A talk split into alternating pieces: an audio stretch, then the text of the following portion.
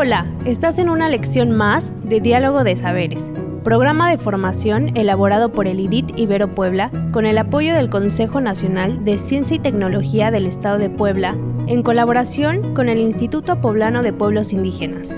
Comenzamos.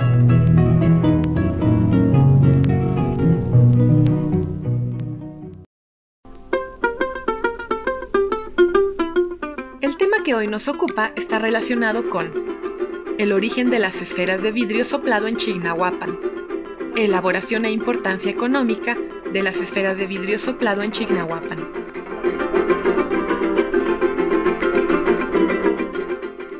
En esta lección platicaremos sobre el origen, elaboración e importancia económica de las esferas de vidrio soplado de Chignahuapan.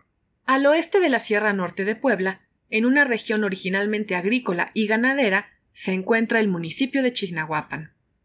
Desde 1965, gracias a la gestión del ingeniero Rafael Méndez Muñoz y del señor Héctor Rodríguez, se montaron los primeros talleres para la elaboración de esferas de vidrio soplado.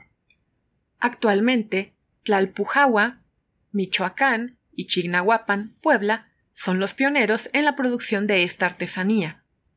Las esferas son elaboradas con la técnica del vidrio soplado y es considerada una pieza de arte popular por el empeño y creatividad que aplican los artesanos mexicanos fabricantes. La herencia artística de este oficio pasa de generación en generación, lo que lo ha enriquecido tanto en técnica como en creatividad, ya que es posible encontrar tantos tipos y diseños de esferas como la imaginación lo permita. Las esferas navideñas le dan colorido al espíritu festivo e íntimo del mundo. Hace más de dos mil años, los chinos ya usaban ciertas esferas coloridas, a principios del siglo XVI ya se detectaba en Alemania la frondosa historia del famoso árbol de Navidad. La llegada a México de esta celebración para el periodo navideño en el siglo XVII inicia con la preparación del árbol, la corona y los cirios de Adviento. Una vez consolidada la celebración, en Chignahuapan, el éxito de los primeros talleres dio por resultado el aprendizaje y especialización de artesanos en las técnicas del soplado y decoración de las esferas navideñas, con un estilo propio de los pobladores locales que trabajaron en los orígenes de la industria.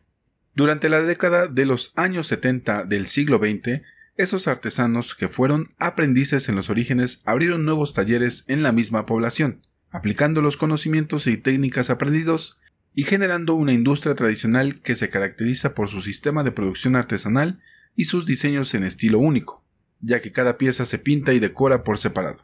Recuerda, la industria tradicional de esferas de vidrio soplado se conforma actualmente por más de 400 talleres que producen durante todo el año piezas, mismas que en temporada navideña se distribuyen en México y en varios países. La elaboración de esferas navideñas ha significado una forma de sustento económico para las familias locales, pero también una forma de expresión y arte para los artesanos. Nos escuchamos en la siguiente lección.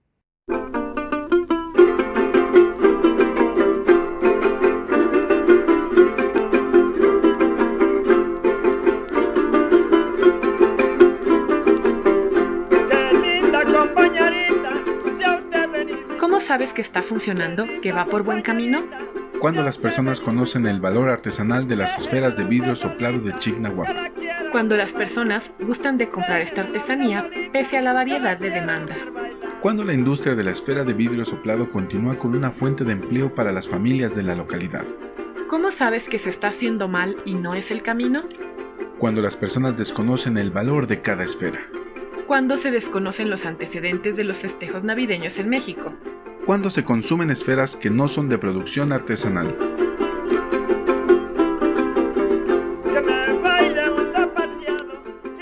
Algunas actividades que te sugerimos para aplicar estos aprendizajes. Busca un ejemplo de esfera de vidrio soplado de Chignahuapan. Dibuja un árbol de Navidad decorado con esferas de Chignahuapan. Toma una foto.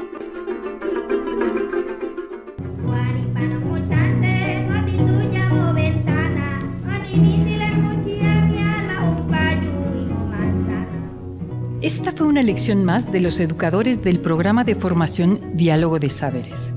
Te invitamos a seguir este diálogo horizontal entre los pueblos indígenas de nuestro país y el mundo entero. Visítanos en www.nododeeconomiasocial.com diagonal saberes.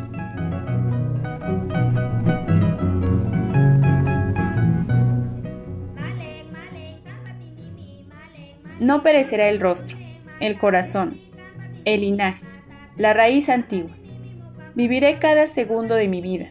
Viviré un siglo. Viviré muchos siglos. Natalio Hernández.